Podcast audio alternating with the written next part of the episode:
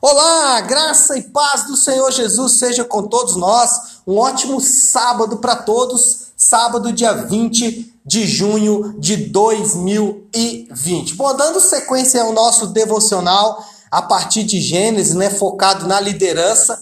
Hoje nosso tema é geração. Bom, nós temos já o dilúvio completamente é, concluído a partir do capítulo 9. Deus refaz todas as coisas juntamente com Noé e faz uma aliança com Noé. O que nós vamos, vamos ver a partir do capítulo 10 é a reorganização das nações após o dilúvio. Nós não sabemos como as nações se reorganizavam antes, mas depois do dilúvio fica muito bem claro aqui que a partir dos três filhos de Noé, Sem, Cão e Jafé, ah, Deus começa então, ou os homens começam então a se reorganizar como nações. E o que a gente vai ter aqui é dois personagens que vão ser exatamente os contrastes do povo que serve a Deus e do povo que não serve a Deus. Nós temos Nimrod e nós temos Eber. Vamos falar um pouquinho de Nimrod. Nimrod, ele é conhecido no versículo 9 como valente caçador diante do Senhor,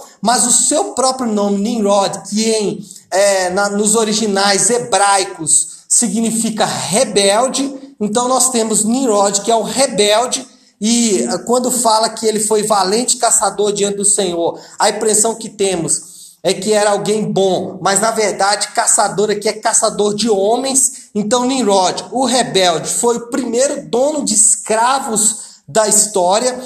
Além disso, Nimrod ele deu origem às é, cidades da região da Babilônia, da Mesopotâmia, inclusive ele foi o grande organizador, que vamos ver no capítulo 11, da construção da Torre de Babel. Ele construiu a cidade chamada Babel e que depois deu origem à cidade chamada Babilônia. Então nós temos Nimrod, o rebelde, o primeiro dono de escravos e o primeiro imperador da história bíblica. Daqui vão sair os assírios, os é, babilônios e persas que depois vão escravizar o povo de Israel. Por outro lado, fazendo um contraste, nós vamos ter os filhos de Sem a partir do versículo 21. Dentre os filhos de Sem está Eber, que é o que deu origem aos hebreus. E aí fazendo exatamente o contraste entre é, Nimrod, ou os babilônicos, é, e é, Eber e os hebreus, o povo de Deus e o povo que não serve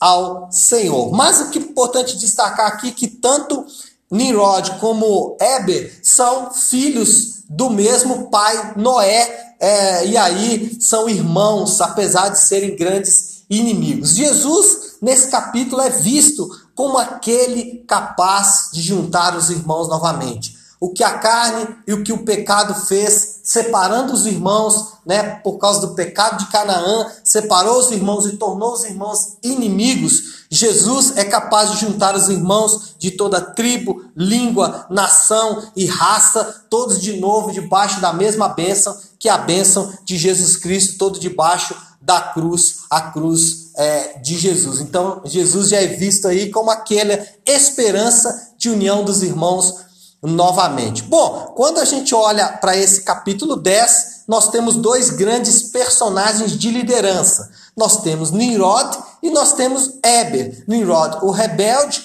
né, o tirano, o escravo de homens, e Eber, aquele que deu origem ao povo de Israel. Nessa distinção, então, nós temos um que gera Babilônia, ou seja, um que gera os inimigos de Deus, um que gera escravidão, um que gera todo o sentimento que há na Babilônia, que nós vamos encontrar um pouco mais à frente na história, e nós temos aquele que gera Jerusalém, que é Éber. Jerusalém, figura de um lugar de paz, de um lugar realmente de tranquilidade, e dentro do ministério nós temos esses dois tipos de líderes: o líder que gera a Babilônia, o líder que gera para ele mesmo, o líder que gera para o seu próprio ego, o líder que gera para a sua própria arrogância, o líder que gera para ele mesmo e principalmente para destruir pessoas. Por outro lado, nós temos o líder que gera para Jerusalém, que gera para o Senhor, que faz as pessoas olharem para Deus e crescer no Senhor e não para eles mesmos, que não espera o elogio dos homens, mas que quer realmente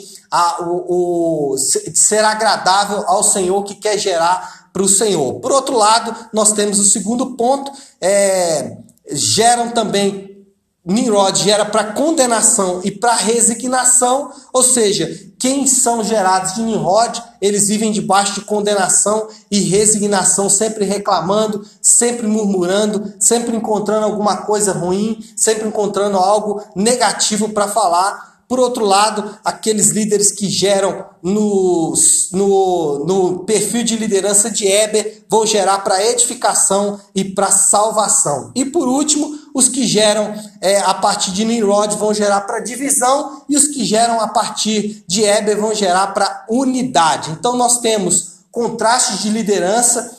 Eu acho que a gente deve meditar um pouco mais sobre cada um destes personagens e tentar encontrar se nós estamos gerando como Nimrod ou se nós estamos gerando como Eber. Lembrando que cada um vai gerar para é, finais distintos. Então é isso, pessoal. Que o Senhor abençoe aí e um ótimo sábado para todos nós.